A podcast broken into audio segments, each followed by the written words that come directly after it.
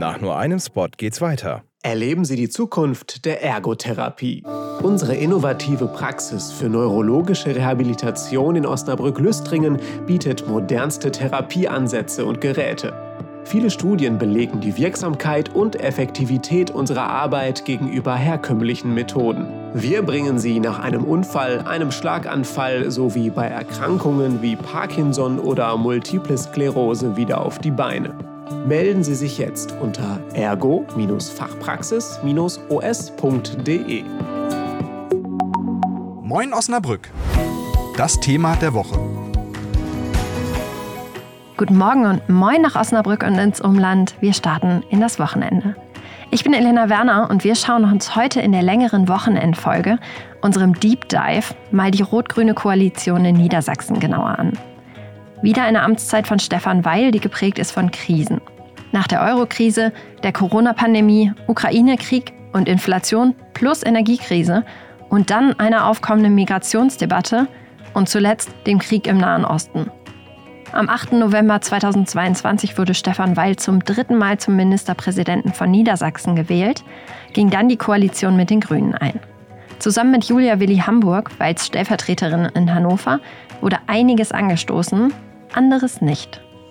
Und genau das schaue ich mir heute mit meinem Kollegen Lars Laue, Redakteur in der Hannoveraner Redaktion mit Dauerkarte für die Pressekonferenzen der Landesregierung, mal genauer an. Lars, schön, dass du dabei bist. Ja, moin. Lars, ich habe eben ja schon gesagt, dass Stefan Weil wieder als Krisenmanager fungieren muss. Gehört das überhaupt zu seinen Fähigkeiten? Ja, das erste Mal, dass äh, Stefan Weil sich so richtig in einer Krise beweisen musste, war ja tatsächlich ähm, während der Corona-Zeit. Und ähm, da hat man gesehen, dass je größer die Herausforderungen sind, ähm, desto ehrgeiziger wird äh, Stefan Weil. Man merkt das bei ihm auch immer im Wahlkampf. Da läuft er zur Höchstform auf. Äh, ist ja nicht umsonst zum dritten Mal äh, Ministerpräsident von Niedersachsen geworden. Ähm, das heißt, äh, auch diese Corona-Krise hat er gut gemanagt und Niedersachsen da sehr anständig durchgeführt. Alles klar. Und was sagt die Opposition dann über die rot-grüne Koalition? Herrscht da im ersten Jahr Zufriedenheit? Weil so eine Oppositionsmeinung sagt ja schon immer einiges aus. Das stimmt, aber Opposition ist natürlich auch so naturgemäß eher immer dagegen. Und ähm, man wundert sich schon manchmal. Wir haben ja ähm, Rot-Grün hat ja eine große Koalition hier in Niedersachsen abgelöst. Und äh, das heißt, äh, die fünf Jahre vor dieser rot-grünen Koalition hat die SPD mit der CDU regiert. Und ähm, das war so eine Zweckgemeinschaft, aber die haben das, haben sich da ganz gut zusammengerauft. Ähm, jetzt ist es so, dass die CDU schon eher irgendwie ja auf Krawall macht und ein bisschen, ein bisschen gegensteuert und so. Aber das ist auch die Aufgabe der, der als, als Oppositionspartei. Und äh, nicht zuletzt äh, möchte die CDU ja auch wieder äh, die Regierung übernehmen und ins Regierungsboot und möglicherweise auch in vier Jahren haben wir die nächsten Wahlen äh, den Ministerpräsidenten von Niedersachsen stellen. Ähm, insofern ist es nachvollziehbar, dass die ähm, CDU sagt und oder die, die Opposition sagt, das ist uns zu wenig. Zweite Oppositionspartei ist ja die AfD hier im Landtag in Niedersachsen. Die FDP ist herausgeflogen bei der Wahl. Ähm, und auch denen reicht das natürlich nicht. Und die machen ordentlich Krawall. Und was sagt dann die Koalition selber darüber? Sind Stefan Weil und Julia Willi Hamburg soweit zufrieden mit dem, was sie aktuell leisten? Ja, es gab jetzt äh, so einen Brief äh, an die Bürgerinnen und Bürger in Niedersachsen, den die beiden aufgesetzt haben. Und äh, schon im dritten Satz klopfen sie sich auf die Schulter und sagen, ja, es äh, war ein herausfordernd, war ein sehr herausforderndes Jahr, aber wir haben das ganz gut gemacht. Alles andere wäre auch ein bisschen überraschend. Ähm, natürlich äh, finden die beiden das gut, was die machen, sonst hätten sie es nicht so gemacht. Es gibt aber aus meiner Sicht durchaus auch noch Luft nach oben. Das erste Regierungsjahr war ein schwieriges und das haben die, haben die ganz gut gelöst. Die haben auch, Wahl, haben auch äh, schon Wahl, Wahlversprechen eingelöst. Aber ähm, es gibt sicherlich da auch noch Luft nach oben. Dann schauen wir uns das mal ein bisschen kleinteiliger an. Was wurde denn im ersten Jahr jetzt schon erfolgreich umgesetzt? Ja, im ersten Jahr wurde erfolgreich umgesetzt. Eines der ganz großen Wahlversprechen war ähm, A13 für alle Lehrkräfte. Das soll, äh, das ist jetzt auf die ähm, Spur gebracht oder in die Spur gebracht worden, soll nächstes Jahr ähm, dann auch greifen. Das heißt, alle Lehrer steigen mit A13, mit 13 Gehalt ein, gibt da keine Unterschiede mehr zwischen Grundschul- und Hauptschullehrern oder ähm, Gymnasiallehrern oder so. Das ist ein ganz großes Wahlversprechen, was da jetzt eingelöst wurde.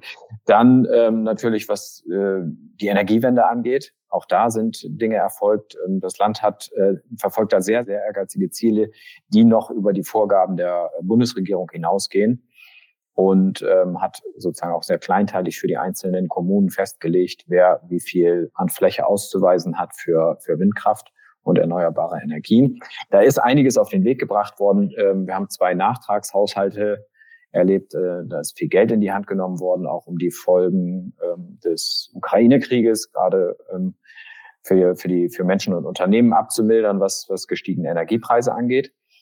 Und ähm, ja, auch um sozusagen die Kommunen, da gab es einen zweiten Nachtragshaushalt dann nochmal, um die Kommunen zu unterstützen bei der Bewältigung der Migrationskrise. Ich habe ja eben von erfolgreich gesprochen und du hast auch schon gesagt, es gibt ordentlich Luft noch nach oben. Was sind Punkte, die bisher ein bisschen gefloppt sind? Ja, also wo, wo die Kommunen äh, natürlich richtig äh, auf dem Baum sind. Ähm, ich habe eben gesprochen von dem Geld, was in die Hand genommen wurde, um, um die Folgen der, der Migration abzu, abzumildern.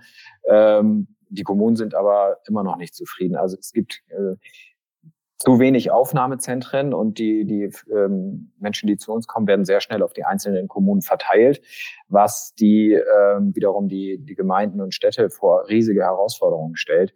Ähm, die können das teilweise gar nicht wuppen. Und ich sag mal, von dem Thema geht ja erstmal darum, sie, sie unterzubringen. Von dem Thema Integration will ich noch gar nicht reden. Das ist ja natürlich der nächste Schritt.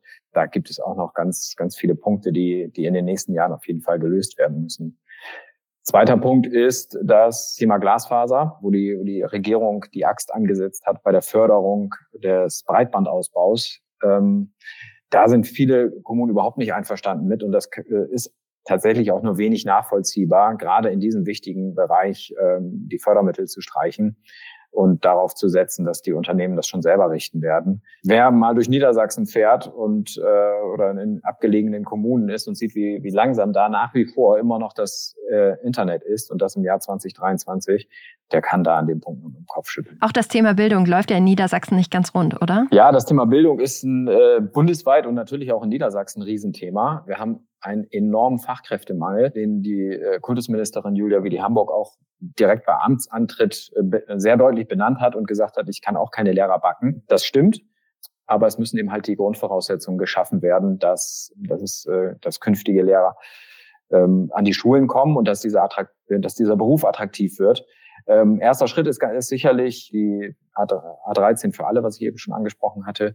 Ähm, das reicht aber natürlich nicht. Ne? Und ähm, gerade das ist ja dann eher für die Lehrer, die dann irgendwann ausgebildet sind und an die Schulen kommen. Das dauert alles. Ähm, es muss natürlich auch kurzfristig, ähm, müssen kurzfristige Maßnahmen ergriffen werden, um äh, dem Lehrermangel zu begegnen.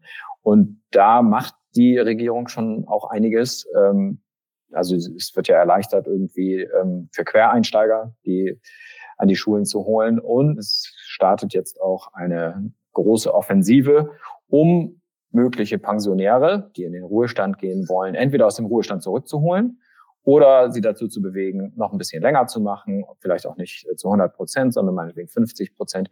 Das sind alles natürlich kleine Mosaiksteine, die aber dabei helfen, die Unterrichtsversorgung ähm, zu verbessern. Man muss das aber natürlich ja auch immer im Ablauf von so einer gesamten Amtszeit sehen. Jetzt gerade ist erst ein Fünftel rum und da steht sicherlich noch einiges an. Was sind denn Vorhaben, die jetzt in der nächsten Zeit angestoßen werden sollen? Ja, das ist völlig richtig. Ähm, wir dürfen tatsächlich nicht vergessen, es ist erst ein Jahr rum und ähm, auch eine Koalition wie Rot-Grün, auch wenn es äh, von beiden Seiten äh, gewünscht war, diese Koalition einzugehen und wenn auch wenn Rot-Grün schon einmal zusammen regiert haben, vor der großen Koalition nämlich, ähm, ist es so, dass wir viele neue Minister im Kabinett haben, viele junge Ministerinnen und Minister, die ähm, auch nicht unbedingt schon über Regierungserfahrung ähm, verfügen. Das heißt, das Ganze muss sich erstmal finden und es gibt eine ganze Reihe von Themen, die auf der Agenda stehen für die kommenden Jahre. Es soll eine Landeswohnungsbaugesellschaft gegründet werden, um dem Wohnungsmangel in Niedersachsen zu begegnen. Es soll in Sachen Digitalisierung der Verwaltung einiges geschehen. Ich sage mal, ähm, dass heutzutage man immer noch irgendwie aufs Amt laufen muss, um seinen einen Führerschein zu beantragen oder äh, irgendwelche Ausweisdokumente. Ist natürlich auch nicht ganz äh, up-to-date. Und Thema, was ich eben schon mal angesprochen hatte, Migration. Ein Riesenthema für die, für die nächsten Jahre. Und damit hängt auch zusammen die Bekämpfung des Fachkräftemangels. Wenn wir die Menschen, die zu uns kommen, vernünftig integrieren können, dann fällt es auch viel leichter, sie in Arbeit zu bringen. Apropos Regierungserfahrung und weil wir gerade den großen Ausblick machen, wie siehst du die weitere Zusammenarbeit in der Koalition? Bleibt das so harmonisch, wie es aktuell ist? Das weiß ich ehrlich gesagt nicht so ganz. Momentan erleben wir das äh, so, dass es natürlich, es sind zwei, zwei Parteien, es sind SPD und Grüne und da gibt es auch unterschiedliche Ansätze zwischen beiden Parteien. Es bekommen, die, die beiden Koalitionäre bekommen es aber ähm, aktuell noch sehr gut hin, ihre Auseinandersetzungen, Streitigkeiten, Diskussionen hinter verschlossenen Türen zu führen. Da gelangt relativ wenig nach außen. Bin mir nicht ganz sicher, ob ob das so bleibt. Also ob die, ob die Grünen, sage ich mal, sie sind Juniorpartner in dieser Koalition und die SPD ist, äh, die, die stärkere Partei von beiden und mit dem größeren äh, Wahlergebnis und mit einem sehr, sehr starken Ministerpräsidenten. Ob die Grünen das auf Dauer so durchhalten und ob die, ich sag mal so etwas flapsig, die Füße über die gesamte Laufzeit so stillhalten, wie es bislang der Fall ist. Julia Willi Hamburg ist da, um da mal direkt einzuhaken, ja auch eine Kandidatin für, oder? Also Julia Willi Hamburg ist stellvertretende Ministerpräsidentin von Niedersachsen und wäre auch eine Kandidatin, die dann durchaus auch mal sich gegen den Ministerpräsidenten stellen und positionieren müsste. Momentan ist das nicht zu erkennen, aber zuzutrauen wäre es ihr. Alles klar. Lars, vielen Dank für die ganzen Einordnung. Sehr gerne. Und danke, dass du dabei warst. Ja, sehr gerne. Hat mich auch gefreut. Vielen Dank. Und ich hoffe, das Thema und die heutige Diskussion war auch für euch interessant und ihr könnt was draus mitnehmen. Wenn ja, dann schreibt uns doch gern an moinos.fragen-podcast.de. Redaktionsschluss für den Podcast war Donnerstag, der 9. Oktober. Sollten sich jetzt noch weitere Dinge ergeben haben, nicht wundern. Auf unserer Homepage findet ihr natürlich wie immer die neuesten Entwicklungen. Das war's für heute mit Moin Osnabrück. Wir hören uns am Montag wieder dann mit meinem Kollegen Bastian Rabeneck. Die nächste Folge gibt's wie üblich ab 5 Uhr bei Spotify, Amazon Music, Apple Podcasts und natürlich in der NOZ Audiothek. Ich wünsche euch ein schönes und entspanntes Wochenende. Und bei spontaner Podcast-Laune hört doch auch gern nochmal in unsere vergangenen Wochenendfolgen rein.